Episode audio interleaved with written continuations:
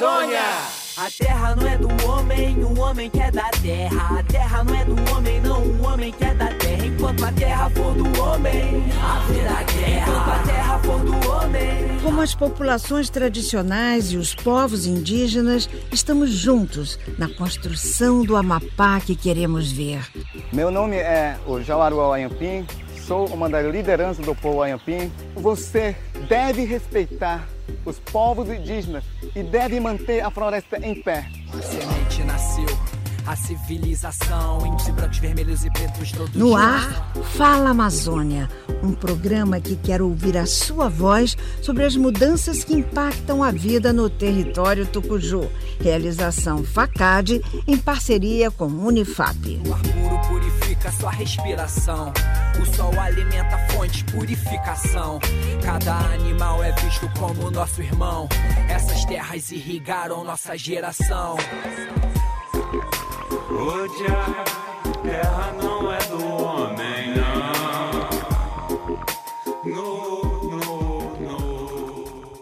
Saudações a todas e todos os ouvintes do Fala Amazônia. Iniciamos o quarto podcast embalados pela alegria das festividades juninas. Ao mesmo tempo, conscientes que a pandemia ainda mantém números absurdamente altos de mortes e contágio. Lamentamos profundamente a marca das 500 mil vidas perdidas e manifestamos nosso respeito ao luto de suas famílias. Somos um coletivo de mulheres que se propõe a debater as notícias socioambientais da Amazônia, dar voz às minorias para mostrar que na Amazônia tem gente pensando e trabalhando pelo desenvolvimento sustentável e que isso está diretamente relacionado à luta por direitos e à qualidade de vida das pessoas. Salve, querida Lilian! O que preparamos para nossos ouvintes neste novo episódio? Ana, querida Ana, salve! Olá a todos, a todas e a todos que nos escutam neste quarto episódio do podcast do Fala Amazônia. E neste programa vamos inaugurar o bloco de curiosidades de crianças. Essa é uma alegria que contagia ver a molecada crescer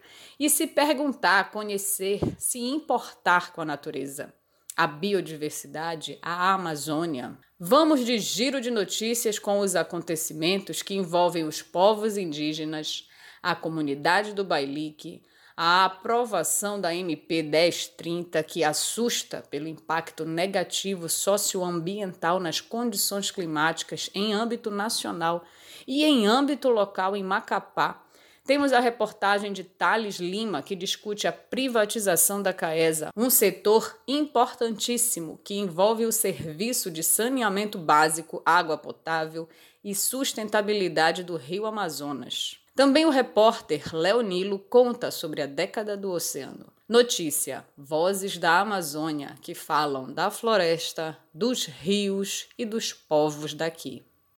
Fala Amazônia, um programa que está em sintonia com as vozes da mudança na vida e no território Tucuju.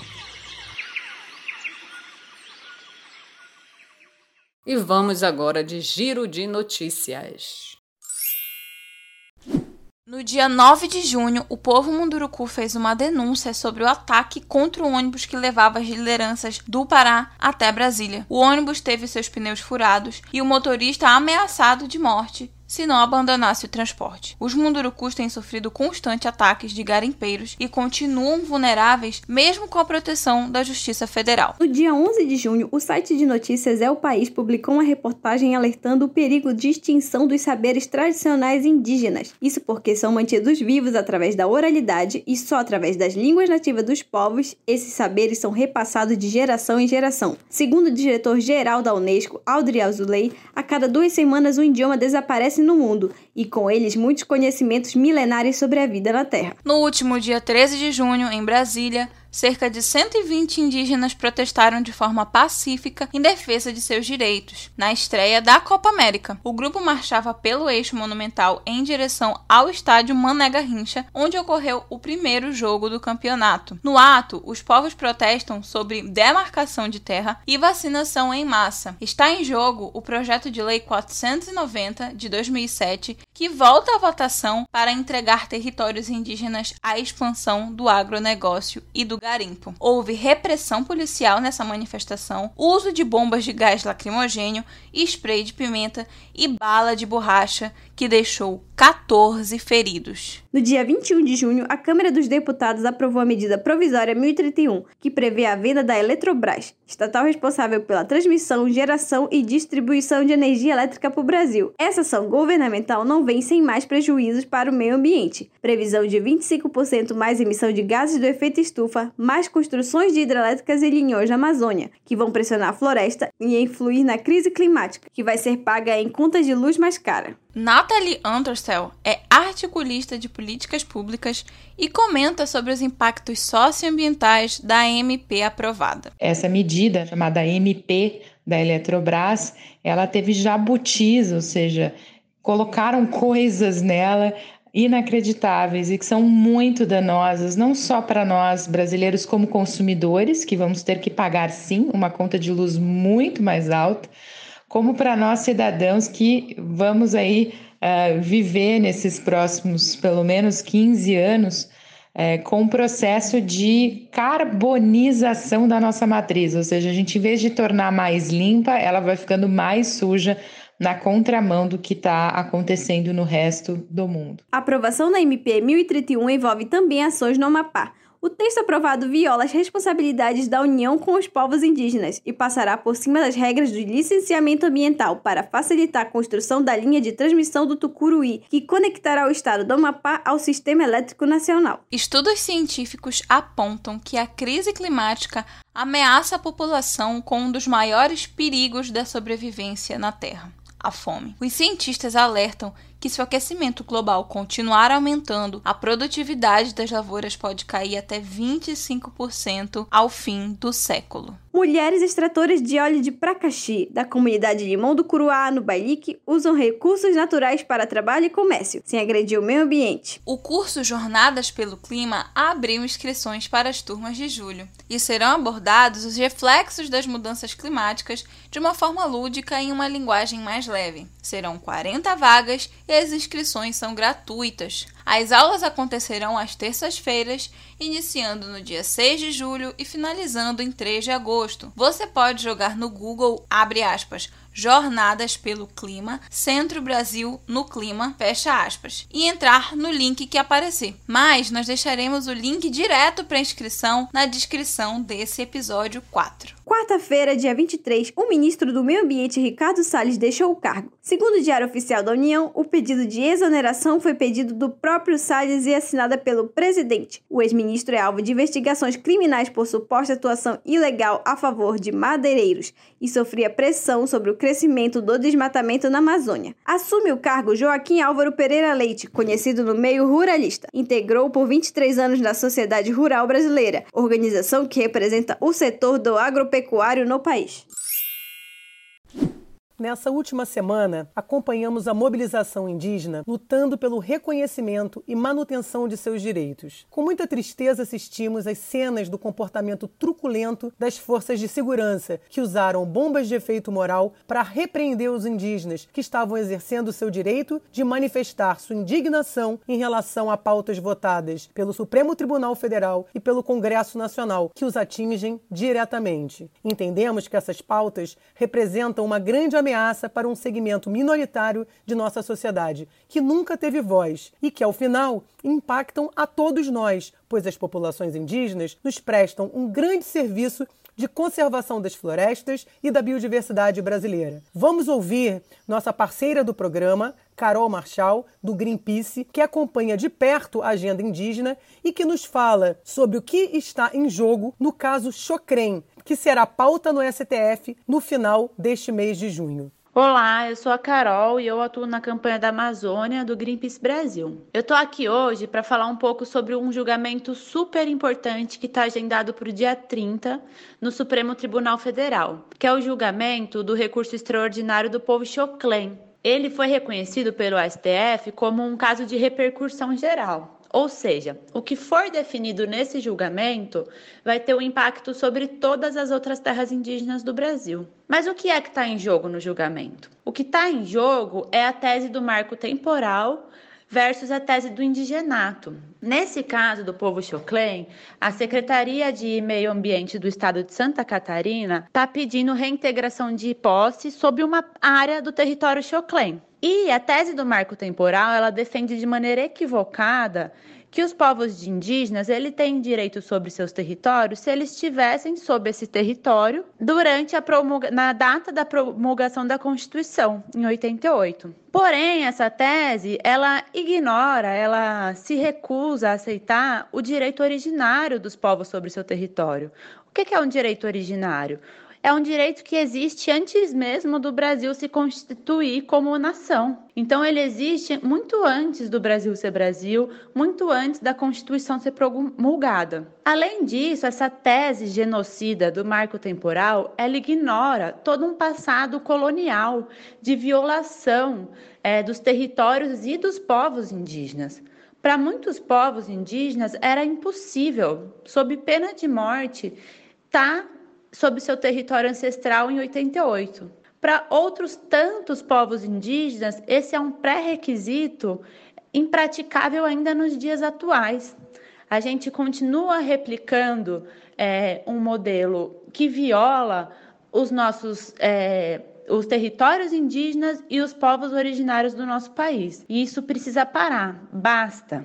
Bem, o PL 490 foi aprovado na CCJ por 40 a 21 votos. Ele, na prática, acaba com a demarcação de terras indígenas e permite atividades ilegais como o garimpo nessas áreas. Mudar esse quadro de retrocessos é um imperativo ético de nossa sociedade e temos que nos posicionar sobre isso. Da mesma forma, fomos surpreendidos negativamente com a votação expressa da privatização da Eletrobras, sem qualquer consulta à sociedade e cheio de jabutis como bem bem explicou a nossa parceira Nathalie Antastel, da iniciativa Políticas por Inteiro. É bom lembrar que aqui no Amapá passamos por um apagão no ano passado e suas consequências perduram até hoje. E a causa, não podemos esquecer, está relacionada ao fato de uma empresa privada não ter cumprido cláusula estabelecida em contrato com o poder público, deixando 800 mil brasileiros no escuro, sem água, em situação de total risco social por 21 dias. Resultado, quem nos salvou foi a Eletronorte, uma estatal. Energia é um serviço de interesse público e soberania nacional e não deveria ser privatizado, muito menos sem consulta à sociedade e sem quaisquer salvaguardas. Agora, vamos às boas notícias que vêm do Bailique. Mesmo em meio ao apagão em que vivem as comunidades ribeirinhas, esses trabalhadores e trabalhadoras rurais protegem as florestas e coletam nosso açaí de todos os dias. Nesse período do ano, é tempo de extração de óleos de pracaxi e andioroba. Fruto do conhecimento ancestral sobre nossa biodiversidade, esses óleos fazem fazem parte da medicina tradicional e vem ganhando mercado mundo afora nas indústrias de cosmético e fitoterapia. As mulheres da comunidade do Limão do Curuá são uma referência na produção de óleos e esperamos que esse trabalho seja reconhecido e valorizado por todos. Esse é mais um exemplo de como produtos da floresta podem contribuir para o desenvolvimento do Amapá com inclusão social. Quem nos conta essa história é a Nathalie, representante do grupo de mulheres da comunidade Limão do Curuá.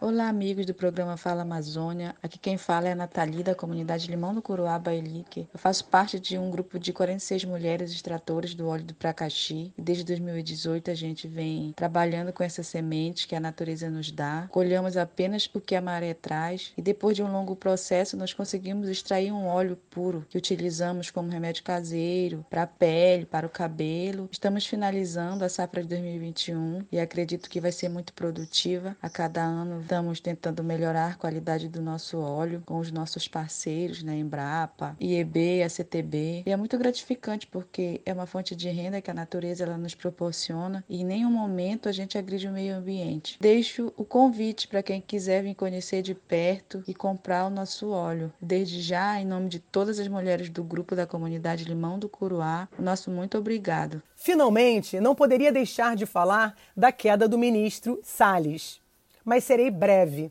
Ele vai tarde. que seu substituto, Joaquim Álvaro, tenha consciência do tamanho de sua responsabilidade e que trace um novo caminho de diálogo construtivo para a agenda ambiental brasileira.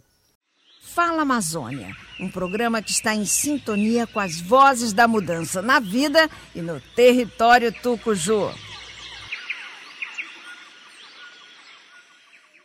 Então, como eu disse, neste episódio a gente estreia a história que as crianças querem saber da biodiversidade, da natureza, e no episódio quarto de hoje elas se perguntam sobre os peixes-boi. Vamos saber um pouco mais junto com estas crianças. Oi, eu sou a Laura. Eu sou o Ravi. A gente tem muita curiosidade e descobriu umas coisas sobre peixes-boi. Pois é, vocês sabiam que os peixes-boi são herbívoros? Olha que loucura! Chegam a pesar de 300 a 500 quilos, comendo apenas algas, aguapés e capim aquático. Vou contar o que impressionou a gente essa semana.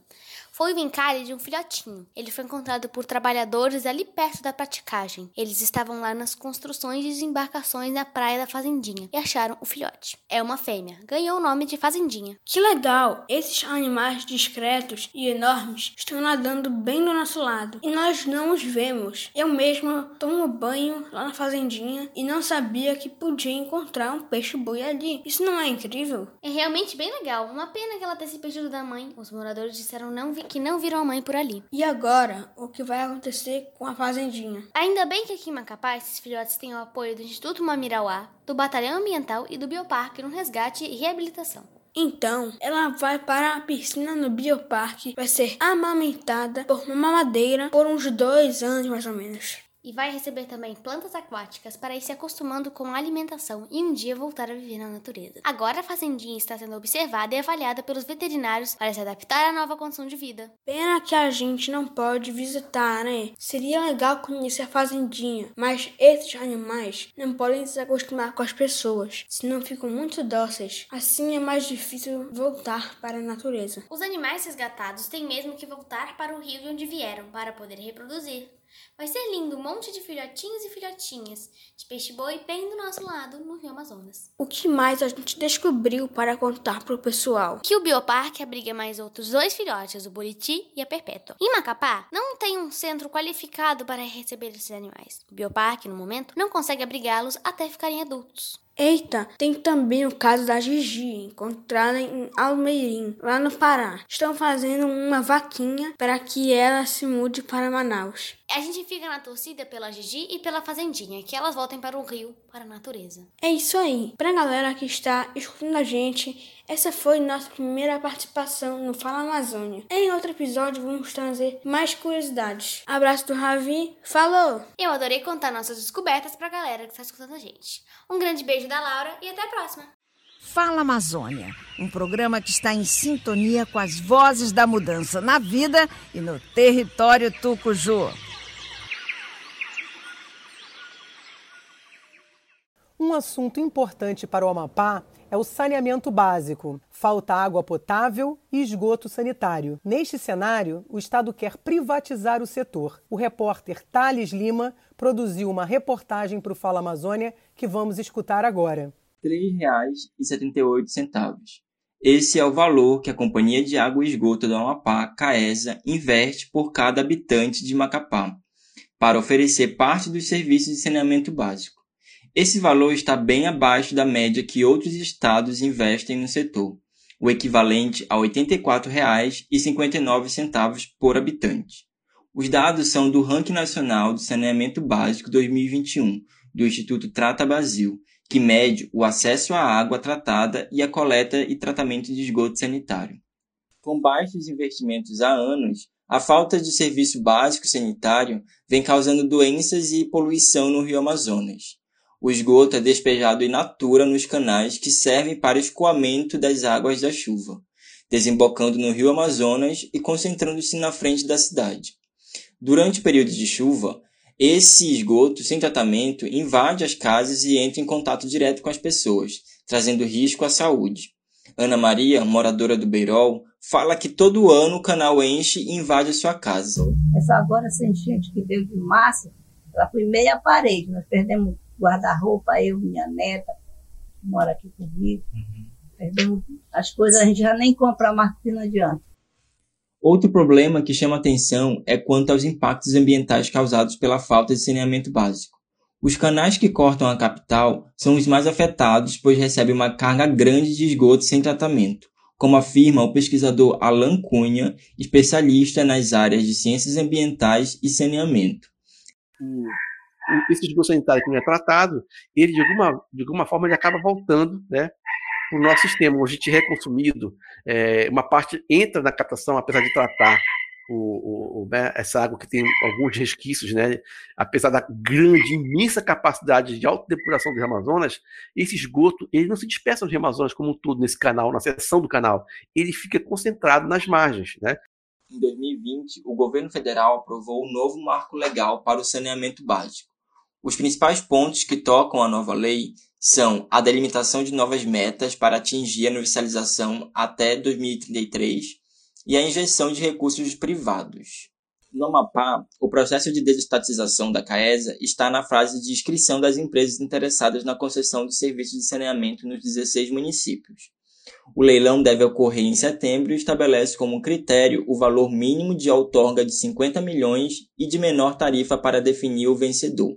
Aliás, a tarifa é uma das principais mudanças esperadas. O edital de leilão destaca a necessidade de aumento na tarifa aplicada atualmente, de 70% para a classe residencial e de 87% para as demais categorias. Reportagem de Thales Lima para o Fala Amazônia.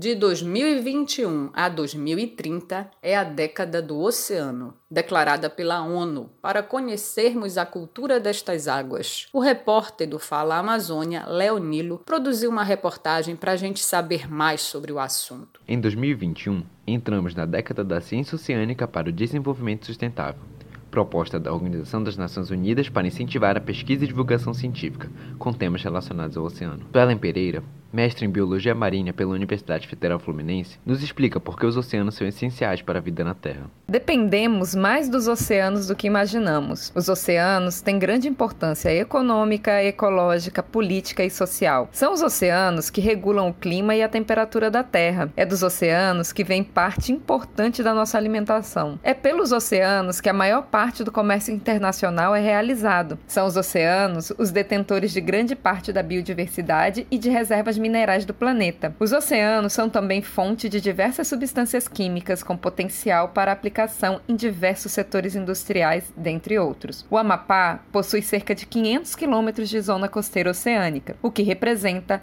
12% da costa brasileira, e tem grande importância para o estado, visto que a pesca artesanal realizada nesta regi região tem grande impacto econômico e cultural. Apesar disso, o ecossistema está ameaçado. Segundo uma pesquisa publicada na revista científica Nature Communication, estimam-se entre 17 e 47 milhões de toneladas de resíduos plásticos só nas águas e áreas sedimentares do Oceano Atlântico. Além disso, a absorção de gás carbônico pelos mares consequência da poluição atmosférica, acidifica as águas e desestabiliza o equilíbrio ecológico das algas, afetando principalmente os recifes de corais. É nesse cenário que entra a pesquisa científica, incentivada pela década do oceano, para mensurar impactos, aperfeiçoar tecnologias e construir bases teóricas para as mudanças na política ambiental mundial que precisam ser realizadas. O oceano é o maior sorvedouro de diversas substâncias, partículas e gases que chegam por aportes continentais e também pela interface oceano-atmosfera. Por esse motivo, hoje sabemos que tudo vai parar nos mares e oceanos e que esses importantes compartimentos e seus recursos não são infinitos. Precisamos compreender os oceanos principalmente para preservá-los e, desta forma, garantir que as próximas gerações possam usufruir de todos os seus recursos e benefícios. A década do oceano foi proclamada pela ONU, após a primeira avaliação mundial dos oceanos, que apontou a urgência de gerenciar com sustentabilidade as atividades nas águas. Os oceanos interferem em todos os países do mundo e, portanto, a cooperação internacional torna-se indispensável para seu amparo.